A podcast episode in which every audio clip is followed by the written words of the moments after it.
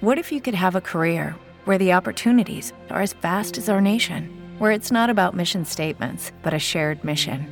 At U.S. Customs and Border Protection, we go beyond to protect more than borders from ship to shore, air to ground, cities to local communities. CBP agents and officers are keeping people safe. Join U.S. Customs and Border Protection and go beyond for something far greater than yourself. Learn more at cbp.gov/careers. O Senado deu o primeiro passo para a volta do auxílio emergencial, tão importante nesse momento em que a pandemia obriga mais uma vez ao fechamento do comércio em muitas partes do país. Conhecida como PEC emergencial, a proposta foi aprovada em primeiro turno numa votação realizada nesta quarta-feira, com uma ampla maioria de 62 votos a favor e apenas 16 contra. Esse texto que prevê ali, além de abrir caminho para um novo auxílio emergencial, gatilhos de contenção de despesas e que agradam muito à equipe econômica do governo. Demorou, mas a PEC emergencial finalmente deve sair do papel. A proposta de emenda à Constituição foi aprovada em dois turnos no Senado e agora vai para a Câmara antes de ser encaminhada ao presidente Jair Bolsonaro. Só que para chegar até aí, a PEC precisou passar por um longo caminho de acordos e ajustes costurados entre parlamentares e a equipe econômica. E a pressa era óbvia. Afinal, a PEC abre caminho para o retorno do auxílio emergencial, que já se mostra mais necessário do que nunca. A pandemia segue com números alarmantes e os impactos econômicos são duros no bolso do brasileiro. O resultado do PIB divulgado ontem não me deixa mentir. Só que a PEC emergencial não é apenas sobre o auxílio. Na verdade, ela usa o benefício como moeda de troca para passar outras pautas que são importantes para a equipe econômica de Paulo Guedes e que há muito tempo eram esperadas. Não por acaso, várias vezes o ministro tratou essas medidas como o primeiro passo para uma retomada. Um novo marco fiscal robusto o suficiente para enfrentar eventuais desequilíbrios. Mas será que é isso que vamos ver? Eu sou Durval Ramos e o podcast 15 Minutos de hoje conversa com Jéssica Santana, editora do Caderno de Economia da Gazeta do Povo, para discutir a importância dessa aprovação e o que ela representa para as contas do governo daqui em diante. Olá, Jéssica, seja bem-vinda aí mais uma vez ao podcast 15 Minutos. Olá, Durval, olá, ouvintes, obrigada aí pelo convite. É, bem, Jéssica, acho que o primeiro ponto que a gente precisa abordar aqui é sobre o auxílio emergencial, né? Acho que é o ponto que está todo mundo mais interessado. E justamente todo mundo quer saber quando vai sair e de quanto vai ser o benefício. Mas a PEC aprovada agora do Senado, ela não traz de volta os pagamentos, né? Ela é mais pavimento o caminho para isso. É, explica para a gente como, como isso vai ser. É, exatamente, Durval. É, você colocou um ponto importante, né? Porque a PEC ela não traz valores do benefício, parcelas, quando começa a ser pago, pago né? Essa PEC, né, a PEC emergencial aprovada pelo Senado, né, nesta quinta-feira, ela autoriza o pagamento do auxílio fora das regras fiscais. E quais são essas regras fiscais que ela autoriza é, pagar o auxílio fora delas?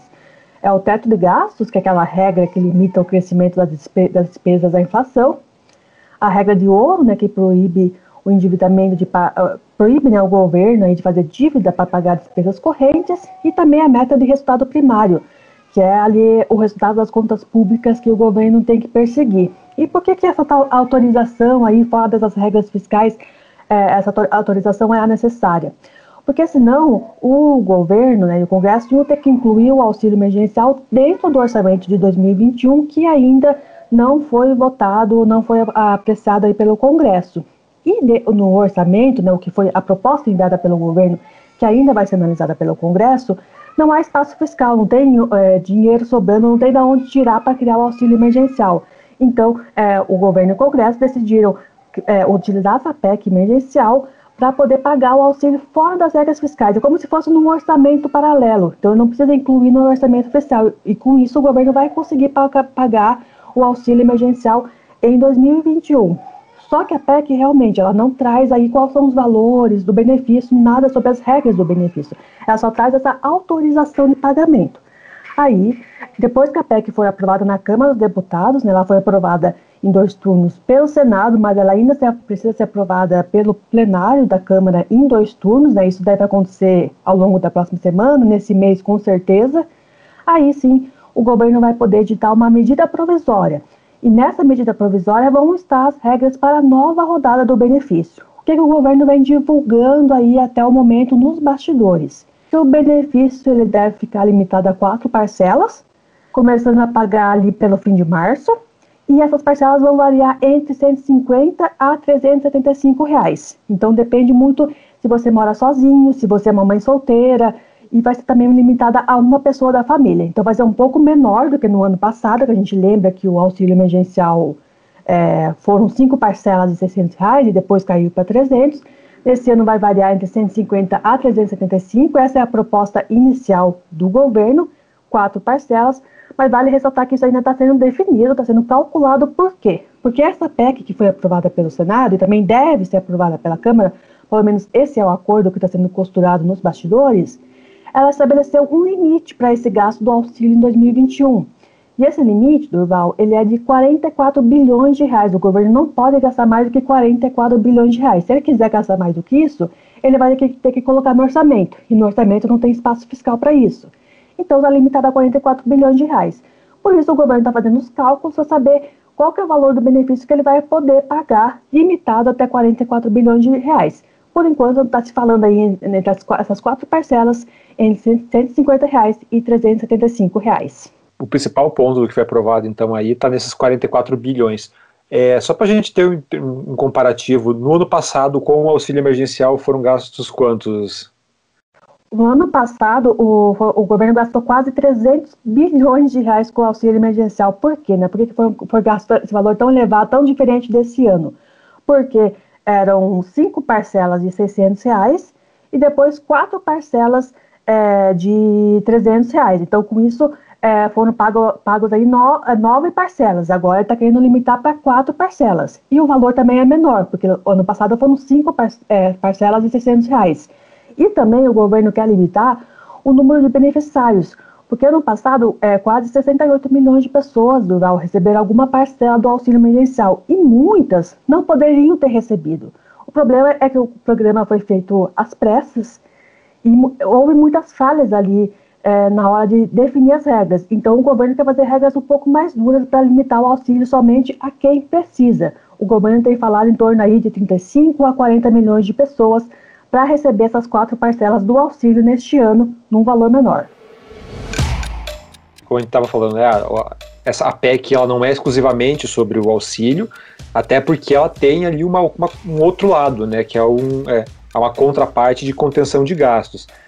E, bem, e por isso o auxílio estava sendo visto quase como uma moeda de troca para conseguir passar esses pontos, né? É, eu queria ver contigo justamente isso, que medidas são essas que também passaram aí que estavam na PEC, né, que estavam presentes na PEC, e por que elas, elas eram tão importantes, elas eram e são tão importantes para o governo?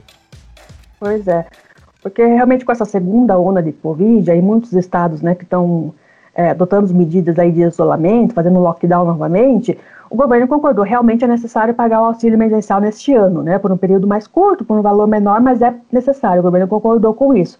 Porém, ele exigiu contrapartidas, como você falou, é, é, Durval. Essas contrapartidas são medidas de contenção de gasto, né?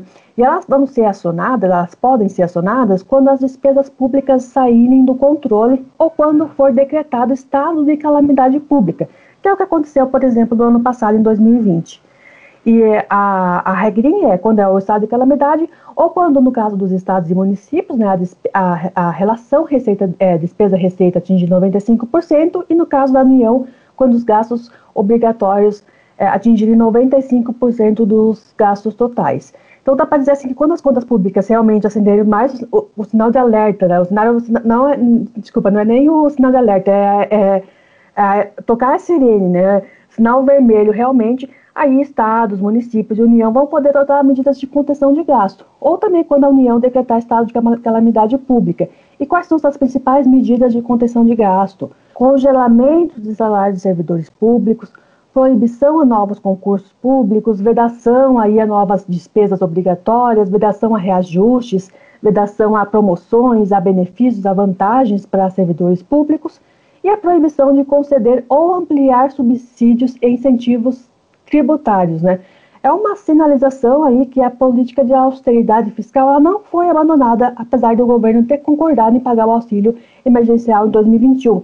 Então, essas medidas de contenção de gasto, elas vão poder ser acionadas a, a partir do próximo ano ou dos próximos anos, sempre que as contas públicas saírem do controle, ou sempre que é, foi decretada estado de calamidade, elas vão, ser, é, vão poder ser acionadas, elas foram constitu constitucionalizadas. Então, foi uma moeda de troca importante que o governo conseguiu ali é, ao, ao, ao, ao, concordar em pagar o novo auxílio emergencial do Raul. E quem ganha com isso? A gente pode tratar essa aprovação dessa PEC, menos, obviamente, agora, até agora, até agora no, no Senado ainda, mas a gente pode considerar ela uma vitória do, do, do governo? É para dizer que foi, mas também não foi. Por quê, né? Porque realmente é, o, foram duas vitórias aí né, é, na questão de limitar o valor do auxílio neste ano a 44 bilhões, né, né? Então o custo total do programa não pode passar de 44 bilhões, isso é uma vitória para o governo porque senão ele ia sofrer muita pressão né, para pagar um benefício um pouco maior, de 300, 350 reais, 400, e ele não queria isso. E também aprovar essas medidas de contenção de gastos que eu falei, principalmente ali a permissão para congelar salário dos funcionários públicos, né? Essa permissão aí para quando as contas públicas saírem do controle, congelar o salário dos servidores públicos é muito importante porque a, a, folha salarial aí do, do, funcionalismo público é o que mais consome aí as, as receitas do governo em âmbito federal, estadual e municipal. Então, é uma medida de condição de gasto muito importante que o governo conseguiu aprovar e vai poder utilizar ela sempre que for necessário. Mas, ao mesmo tempo, Duval, foi uma derrota no sentido que outras contrapartidas que o governo pediu não foram aprovadas. Quais são elas? O governo chegou a falar em ter uma autorização para reduzir em 25% né, a jornada e o salário dos servidores. Os senadores não concordaram com isso. E o governo também queria uma autorização né, para poder acabar com os pisos mínimos né, de gasto com saúde e educação. Os senadores também não concordaram com isso. Então, dá para ser que foi meio a meio. O governo cons conseguiu aprovar é, duas vitórias, mas também teve algumas derrotas. No final, todo mundo saiu empatado, vamos dizer assim, né, Durval? O ministro Paulo Guedes vem falando há muito tempo da importância da, dessa PEC como o primeiro passo para a retomada da economia. E depois da divulgação do PIB de ontem, acho que ficou mais evidente ainda, né, do, do quanto a gente precisa realmente dessa retomada. E o que a PEC, essa PEC emergencial agora, ela representa para a equipe econômica daqui para frente, assim? E eu acho que mais importante, que outras medidas vão entrar na fila agora nesse mesmo sentido. A PEC emergencial ela foi importante realmente, é, como eu falei anteriormente, para passar uma mensagem que a política de austeridade fiscal ela continua, né? Então o governo aprovou o auxílio, topou fazer o auxílio neste ano. Inicialmente a equipe econômica não queria auxílio neste ano, mas concordou devido à pressão do Congresso e também devido aí a essa segunda onda de Covid que nós estamos enfrentando, que o país está enfrentando mas ao mesmo tempo conseguiu aprovar medidas de contenção de gasto. Então, sinalizou ao mercado que o que, que, o que vai acontecer não é abrir a porteira para gastar o que for necessário, para gastar além do necessário neste ano. Vai gastar o que for necessário ali para comprar vacina, para pagar o auxílio, mas não vai ficar muito além disso, né? É, por exemplo, em 2020 o governo gastou muito, o déficit, o rombo nas contas públicas passou de 700 bilhões de reais devido, devido aos vários custos né, que o governo teve no ano passado com programas emergenciais. Então o governo, com essa PEC emergencial, ele sinalizou ao Congresso que os custos aí vão ficar limitados ao auxílio e às vacinas. Então isso acaba sendo é, é, uma, uma vitória, uma sinalização importante de austeridade fiscal. Né? E sobre a questão das próximas pautas né, que você perguntou, é, Durval, Claro que o auxílio ainda vai continuar no debate, porque ele vai ter que ser votado na Câmara e depois o governo vai editar medida provisória, mas outras pautas começam sim, podem começar sim a ser destravadas ali pelo Senado e pela Câmara. A gente pode citar aqui a reforma administrativa, né, que é uma prioridade do presidente da Câmara, o Arthur Lira. A gente pode citar, citar a MP da Eletrobras, né, que permite a privatização da Eletrobras ela é uma medida provisória, então ela tem um prazo mais curto de tramitação, já tem ali o relator na Câmara, que é o deputado Elmar Nascimento, e tem também uma série, uma série de marcos regulatórios, né, como do gás, da ferrovia, do setor elétrico, são marcos que o governo está tentando aprovar ali no Congresso, que é para justamente destravar investimentos nessa área, atrair capital privado para investir nessas áreas de gás natural, ferrovia, setor elétrico, e aí com isso está é, atraindo investimentos também consegue movimentar mais a economia do país, gerar empregos, os estados e municípios arrecadam mais, então há todo ali um, uma consequência positiva com esses marcos regulatórios que o governo espera aprovar no Congresso.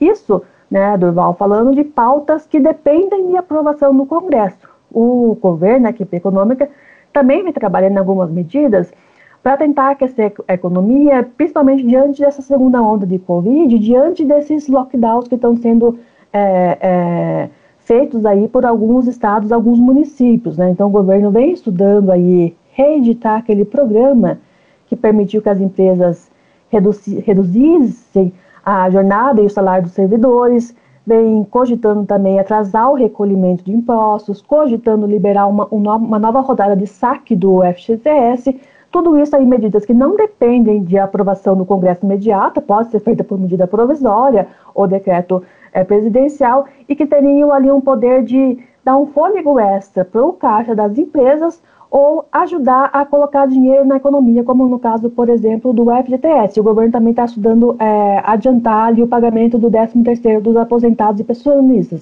Então, há uma série de medidas ali para tentar evitar que o PIB deste ano ele não, fique, não, seja um, não seja ruim como foi no ano passado, que caiu 4,1%, né?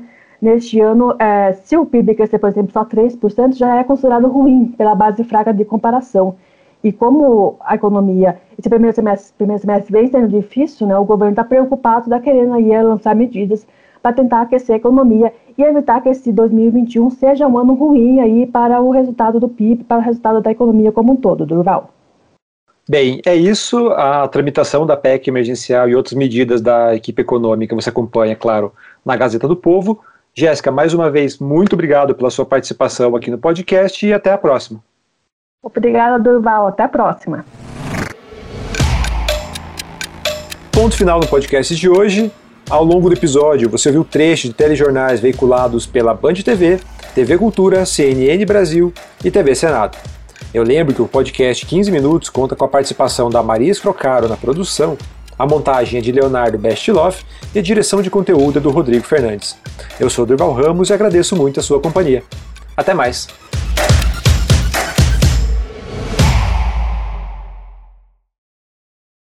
Hello, it is Ryan, and I was on a flight the other day playing one of my favorite social spin slot games on chumbacasino.com. I looked over the person sitting next to me, and you know what they were doing? They were also playing Chumba Casino. Coincidence? I think not. Everybody's loving having fun with it. Chumba Casino is home to hundreds of casino style games that you can play for free anytime, anywhere, even at 30,000 feet. So sign up now at chumbacasino.com to claim your free welcome bonus. That's chumbacasino.com and live the Chumba life. No purchase necessary. VGW, void, were prohibited by law. See terms and conditions 18 plus.